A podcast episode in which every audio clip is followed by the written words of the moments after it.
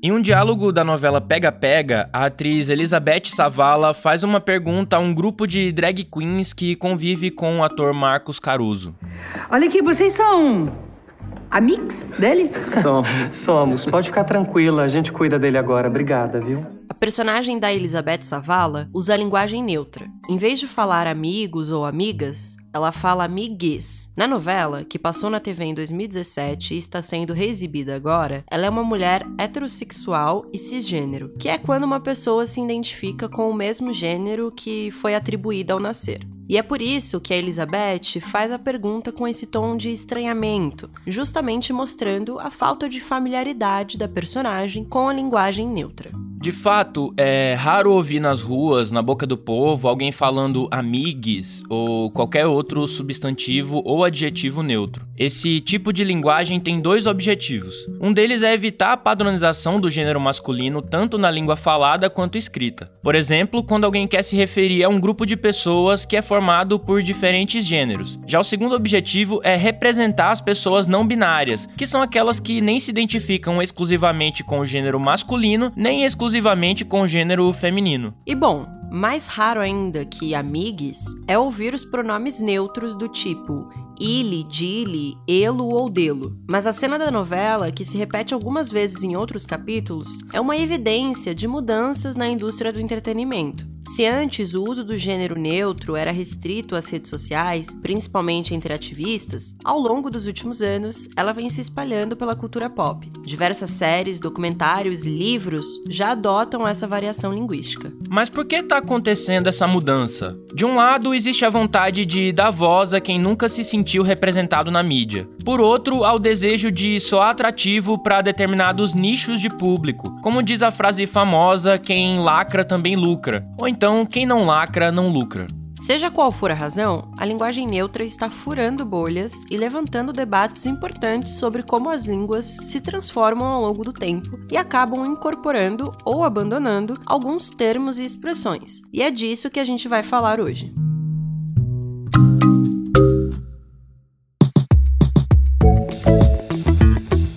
Você está ouvindo o Expresso Ilustrado, o podcast de cultura da Folha, com episódio novo todas as quintas às quatro da tarde. Eu sou o Lucas Breda. Eu sou a Marina Lourenço e a edição desse programa é sempre dela, a nossa DJ Natinha a querida Natália Silva. Não esquece de seguir o Expresso na plataforma que você prefere para ouvir o podcast.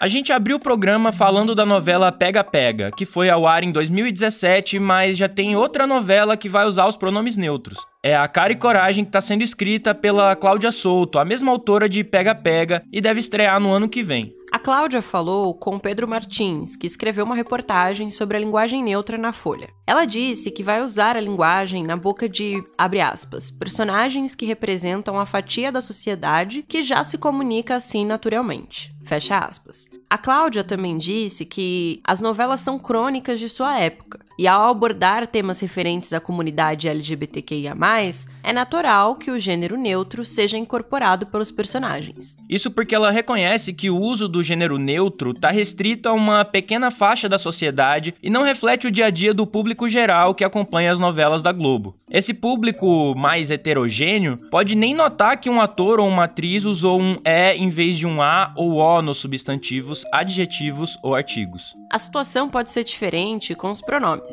O uso de ele ou dile, como se fosse, digamos, ele e ela, ou e dele e dela, muito dificilmente vai passar despercebido para o público. Ainda assim, a Cláudia acredita que as novelas são um espaço de apresentar novas gírias e expressões para o público, e não seria diferente com a linguagem neutra. Mas para além da TV aberta, que tem um alcance enorme, algumas emissoras de TV fechada e plataformas de streaming também estão usando o gênero neutro. Um dos destaques é a série brasileira da HBO chamada Todos Nós, com X no lugar do O. Nesse caso, o gênero neutro já é apresentado no próprio nome do programa. Oi, primo. Rafa. Você é prima do Vini? Prime, eu sou uma pessoa não binária e o meu pai não aceita isso. Eu resolvi vir para São Paulo, morar com meu primo gay, que entende exatamente de tudo isso. Exatamente é uma palavra muito forte, né?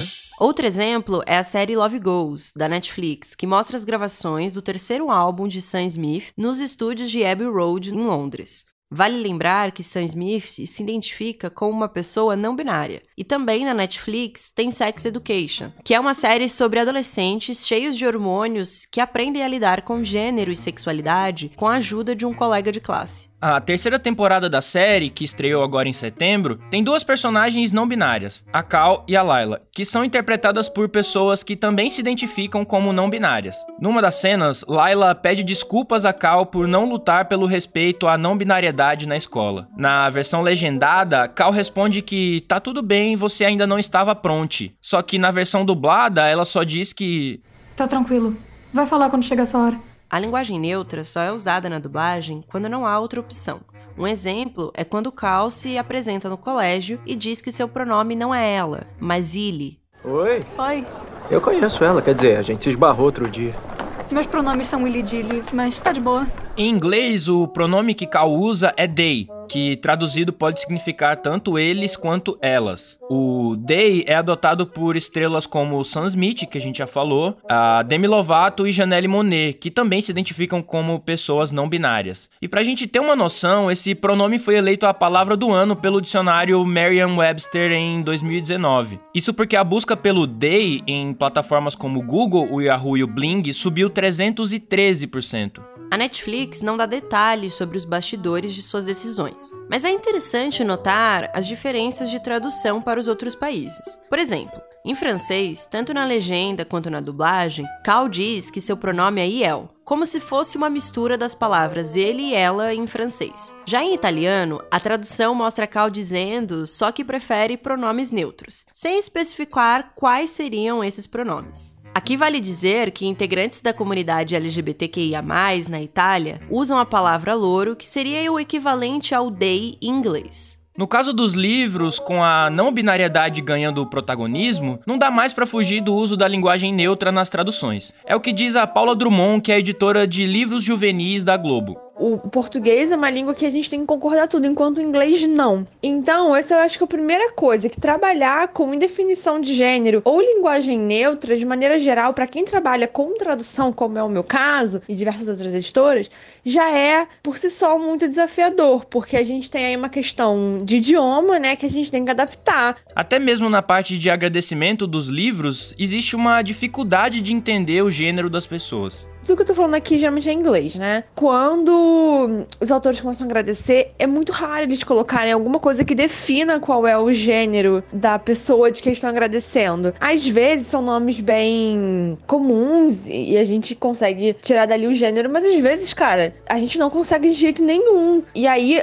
já aconteceu várias vezes eu escrever pros autores, eu tô inclusive esperando a resposta de um autor aqui pra saber se é homem ou mulher, ou como a pessoa se identifica, qual é, pronome elas usam.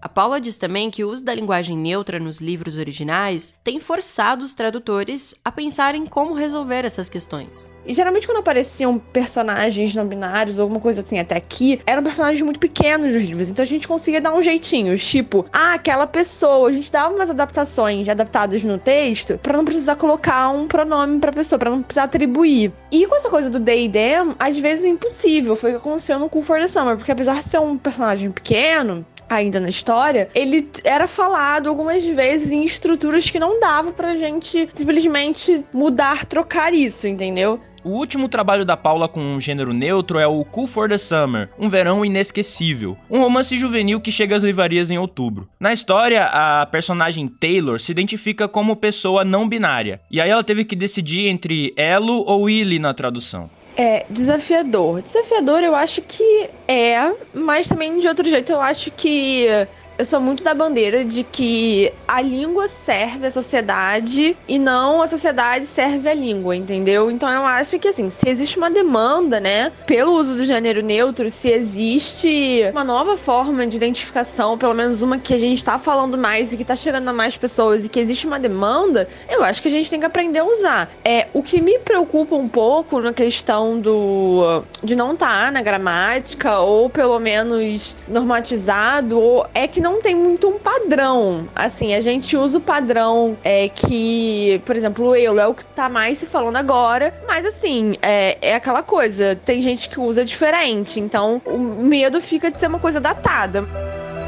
Para Paula, o uso do pronome neutro é só mais uma entre as muitas variações linguísticas que aconteceram ao longo da história e foram incorporadas pelos livros. Um dos exemplos que ela dá é o banimento da ênclise, que é o uso do pronome depois do verbo. A ênclise já foi abolida por completo em algumas editoras e até mesmo em distribuidoras de filmes. Um caso é o do filme Me Chame Pelo Seu Nome, que, pela regra gramatical, deveria ser Chame-me pelo seu nome, ou algo desse tipo. O selo juvenil Galera do Grupo Record encontrou a mesma dificuldade da Paula, só que com a tradução do livro Os Garotos do Cemitério. A história é protagonizada pelo jovem Iadriel, que se descobre um homem trans e enfrenta preconceito na comunidade de bruxas da qual ele quer fazer parte. É, diferentemente do personagem, a pessoa que escreveu o livro, Aiden Thomas, não se identifica nem com o gênero masculino nem com o feminino. Por isso, decidiu usar o gênero neutro em suas descrições, ainda que nos diálogos isso não apareça, até porque o livro não tem personagens não binários. Mas em português, era praticamente impossível construir frases inteiras de um jeito completamente neutro. Nesse caso, a solução encontrada pela editora foi usar construções do tipo os bruxes e aqueles menines. Só que algumas pessoas criticam a neutralização do gênero, ou seja, a troca do artigo o e a pelo e, porque isso apagaria o gênero feminino. Isso porque o gênero masculino já é utilizado de forma genérica. Por exemplo, se você diz boa noite a todos, supostamente você está falando com um conjunto de pessoas, e para isso se usa o gênero masculino. É isso que diz a Raquel Freitag, professora da Universidade Federal de Sergipe e vice-presidente da Associação Brasileira de Linguística. Formas emergiram, certo? Para representar gênero de pessoas que não se identificam com o binário. Como essas formas vão se encaixar na língua? Uma maneira dessas formas se encaixarem na língua é mais uma forma para referência de gênero. Então, eu tenho a referência ao masculino, o todos. Eu tenho a referência ao feminino, o todas. E eu tenho uma referência ao não binário, o todes. Então, por essa regra de inclusão, eu tenho um boa noite a todos, a todas e a todos. Essa é uma regra de inclusão. Mas há uma, um outro entendimento de regra, e há alguns escritos que assumem esse entendimento de regra, que eu troco o genérico, o masculino genérico, pelo genérico supostamente neutro, porque, como eu disse, nem sabonete é neutro. Então, em vez de desejar o boa noite a todos genérico, é, eu troco um boa noite a todos, e esse todos ele neutraliza o todos, o todas e contempla também os não binários. Então, eu estou trocando seis pelo meia dúzia. Mais uma vez, né, o genérico deixa de fora o feminino. A Raquel também acredita que essas mudanças podem esbarrar na dificuldade para a construção de frases inteiramente neutras. E esse é um problema que a gente citou no programa de hoje. É muito difícil conseguir fazer frases inteiras que não usem só substantivos ou adjetivos neutros, mas também pronomes e artigos não tem como fazer uma futurologia para o que vai acontecer em língua, porque língua é sensível à dinâmica social. Formas de marcação para gênero não binário não são novidades, já existiam e vão, vão sendo inseridas, mas nesse momento que tem é um, há um grupo com maior poder de maior poder simbólico que está aderindo e que tem levado, né, rompido a, a bolha né, do círculo onde ela emerge. Em primeiro momento, uma forma linguística emerge para atender demandas comunicativas de um grupo. Né? Quando essa demanda é convencionalizada, aceita, expande para outros grupos, nós temos uma forma que está em vias de regularização. E essa regularização ela vai depender da adesão daqueles que codificam norma. Para Raquel, a expressão linguagem neutra pode inclusive dificultar a aceitação dos termos. Na visão dela, a linguagem neutra serve para incluir pessoas que não se identificam com o binarismo, mas isso não quer dizer que a língua em si seja neutra. A própria Folha, eu não me lembro exatamente, mas foi em agosto, fez uma reportagem no cotidiano e usou a forma de referência não binária para referir a pessoas que não se identificam com o binarismo. Essa é uma regra e eu, Raquel, me sinto contemplada com essa regra. Existem outras, outras interpretações para inserção, para encaixamento dessa forma de referência não binária no sistema. Outra possibilidade é o, o E, um novo O. Então eu troco uma hegemonia, a hegemonia do gênero genérico do masculino, por um gênero genérico neutro, ou supostamente neutro, porque nem sabonete é neutro, né? Ainda mais linguagem. Então, não é, se identificar com o binário não é a mesma coisa que ser neutro, não existe neutralidade. A Raquel disse também que quer continuar enfatizando o seu gênero, que é feminino, ou seja, não quer ser chamada por um gênero neutro. Mas quando me dizem que isso é uma forma de neutralizar gênero, eu não me sinto aderida, porque eu gosto do meu gênero, eu exerço meu gênero, eu quero ter o direito de exercer meu gênero, eu não quero ser neutralizada.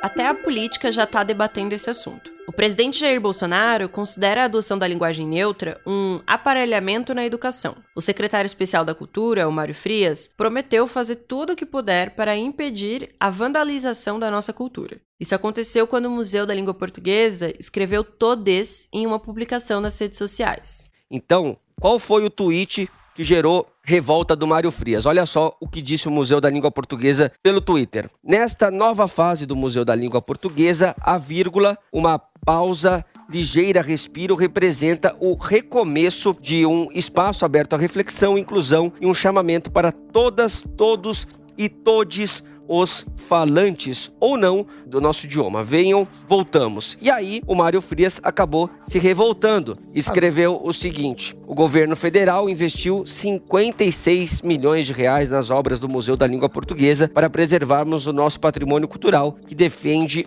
a preservação da nossa língua. Não aceitarei que esse investimento sirva para que agentes públicos brinquem de revolução. Tomarei as medidas para impedir que usem o dinheiro público federal Ei. para suas piruetas ideológicas. Se o governo paulista se comporta como militante, vandalizando a nossa cultura, não fará com verba federal. Na época, o museu reagiu às críticas, Estamos sempre na perspectiva de valorizar os falares do cotidiano e observar como eles se relacionam com aspectos socioculturais sem a pretensão de atuar como instância normatizadora, foi o que disse o museu em uma nota. E a discussão também chegou a Brasília. No Congresso, há um projeto de lei do deputado Júnior Amaral, do PSL de Minas Gerais, que está tentando proibir instituições de ensino, vestibulares e concursos públicos de usarem a linguagem neutra, que ele considera um enviesamento político ideológico. Ao menos também 14 assembleias legislativas tentam proibir a variação linguística em âmbito estadual. No Rio de Janeiro, a iniciativa é liderada por um dos filhos do presidente, o Carlos Bolsonaro, do Republicanos. Em Santa Catarina, é o próprio governador, o Carlos Moisés, do PSL, que defende a proibição. Em junho, ele assinou um decreto que fez valer essa vontade. O PT recorreu ao Supremo Tribunal Federal para tentar derrubar o decreto, que será analisado por Cássio Nunes Marques, o ministro que foi nomeado pelo Bolsonaro para a corte.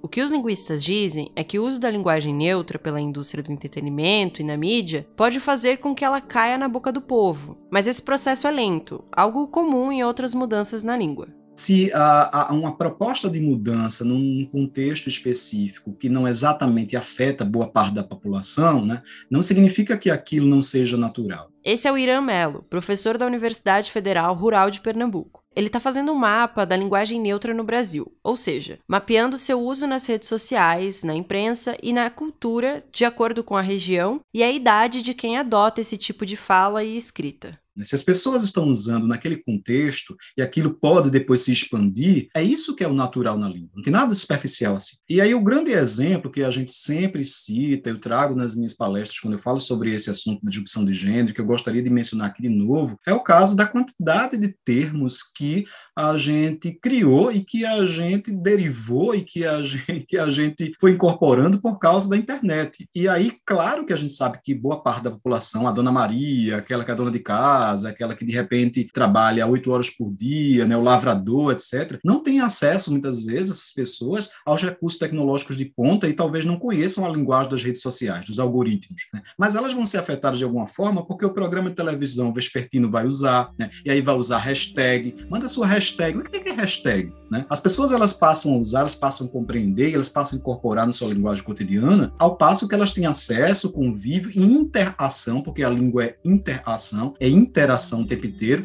com outras. E a gente está o tempo inteiro em contato com a diferença. O Irã Melo divide essa variação linguística em três camadas. A primeira, que ele considera completamente inteligível, trata da escolha de palavras como pessoal para se referir tanto a pessoas binárias como não binárias. A segunda, que ele acha mais disruptiva, mas ainda compreensível pelas pessoas, é a do uso do é em substantivos e adjetivos, como a gente já explicou, do tipo amigues ou todes. E por fim, a terceira, a menos inteligível, é quando entram tipo arroba, o x, o underline e os pronomes ele e elo, além da supressão das vogais, quando você fala, por exemplo, obg em vez de obrigado. O que é que chama atenção hoje, cada vez mais, pelo menos nesses, nesses quase seis meses aí de pesquisa que eu estou desenvolvendo? Que é uh, a segunda camada, que é aquela que, ao mesmo tempo, remete o que a gente já tem na língua, mas avança, criando neologias, ela está sendo cada vez mais usada. Porque, ao mesmo tempo, a gente não se acomoda com o que a gente já possui e avança em relação às transformações, né? Nem é tão disruptiva como a terceira camada, porque pode não ganhar reconhecimento e adesão, nem se acomoda naquilo que a gente já possui lá. Então, a segunda forma, ela é muito mais comum, tanto é que ela é, é a mais utilizada pelas pessoas trans não binárias. Hoje, o Irã vê que a linguagem neutra já é uma realidade do português brasileiro, mas ainda restrita a circuitos artísticos e a pessoas jovens. Ou seja, tem muita linguagem neutra nas redes sociais e em textos sobre teatro, literatura e música, por exemplo. Quando a gente vê esse cenário, a gente percebe que as pessoas já estão usando, já faz parte do português brasileiro. Até chegar a uma norma de prestígio e aos usos técnicos, oficiais, etc., isso leva um certo tempo. Mas se a gente está é, crescendo em termos de uso e está observando que já não se trata tanto mais de uma gíria, mas de um registro que cada vez mais pessoas estão absorvendo por meio dessas produções aqui, com essas características de variáveis que eu mencionei, é provável que logo, logo outras pessoas de outros nichos, como você usou, outros grupos, outras variedades,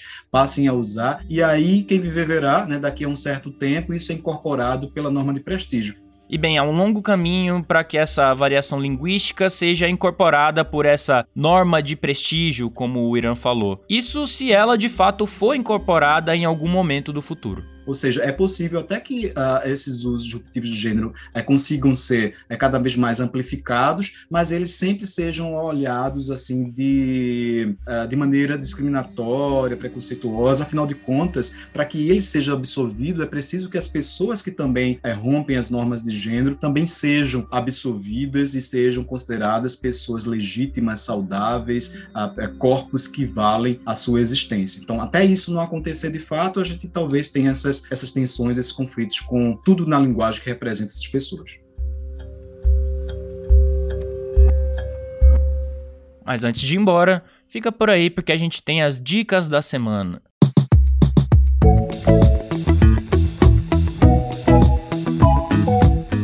Marina, Marina, Morena, o que que você indicou?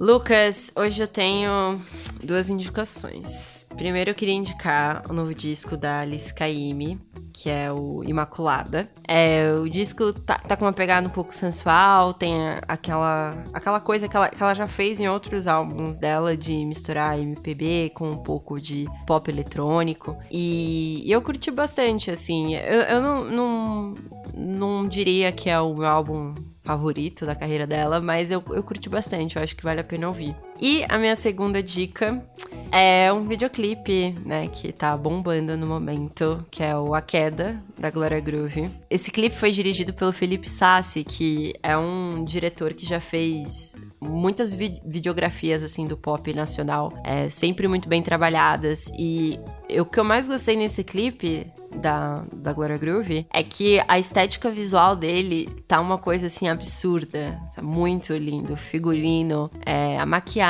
A maquiagem tá assim impecável. Parece que você tá assistindo um filme, assim, de show de horrores, né? Num, de circo. E, e eu acho que também a, parte desse, desse trabalho refinado que tá sendo que foi feito no clipe tá sendo refletido na quantidade de visualizações que o clipe tá tendo, né? Tipo, até agora, quando a gente tá gravando, tava com mais de 6 milhões e meio de visualizações e foi lançado, tipo, na sexta passada. Então, provavelmente quando esse episódio for ao ar já ultrapassou isso.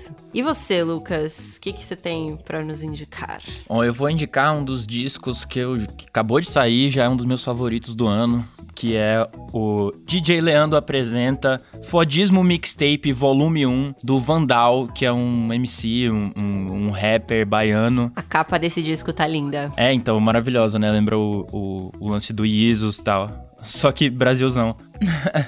o risos do Kanye West, só que Brasilzão. Mano, é muito massa, porque assim, o, o, ele, ele simplesmente eh, pega músicas que ele já gravou, trechos de músicas que ele gravou com outras pessoas, e também músicas novas, e tudo fica meio amalgamado, assim, no, nessa mixtape que tem 34 músicas, se eu não me engano, e ela, para você ouvir inteira, tem que estar tá no YouTube. No Spotify só tem um, um, Ela tá cortada, só tem algumas músicas. Mas no YouTube ela tá inteira. E o jeito que você vai ouvindo parece que é um set de DJ, isso isso conversa muito com as, com as origens do próprio grime, né? Esse, esse estilo de rap, de, de fazer batida, que tem muito a ver com a música eletrônica e que cresceu em Londres. E aqui no Brasil anda muito forte, o pessoal tá fazendo bastante. Então, assim, é muito interessante porque tem as rimas do Vandal que são incríveis. Eu sou muito, sou muito fã do Vandal, de fato. E é, é, é tudo é, é. Tipo, as faixas são curtas e uma vai entrando dentro da outra. E quando você percebe, já passaram muitas músicas. Como se fosse de fato um set de DJ. Que essa coisa de música música eletrônica com, com música rimada, com, com a fala. É, enfim, eu acho o Vandal um dos MCs mais talentosos do, do Brasil atualmente e, e essa mixtape eu, eu fiquei fã, gostei muito. Tava esperando um lançamento assim do Vandal. E é isso, ouçam Vandal, Fodismo Mixtape, volume 1, com produção do DJ Leandro. É isso aí, Marina. Esse foi o Expresso Ilustrado, podcast de cultura da Folha, com episódio novo todas as quintas às quatro da tarde. Eu sou o Lucas Breda. Eu sou a Marina Lourenço e a edição desse programa é da Natália Silva, a DJ Natinha. Beijo, hein? Um beijo, até a próxima. Tchau, tchau. Tchau.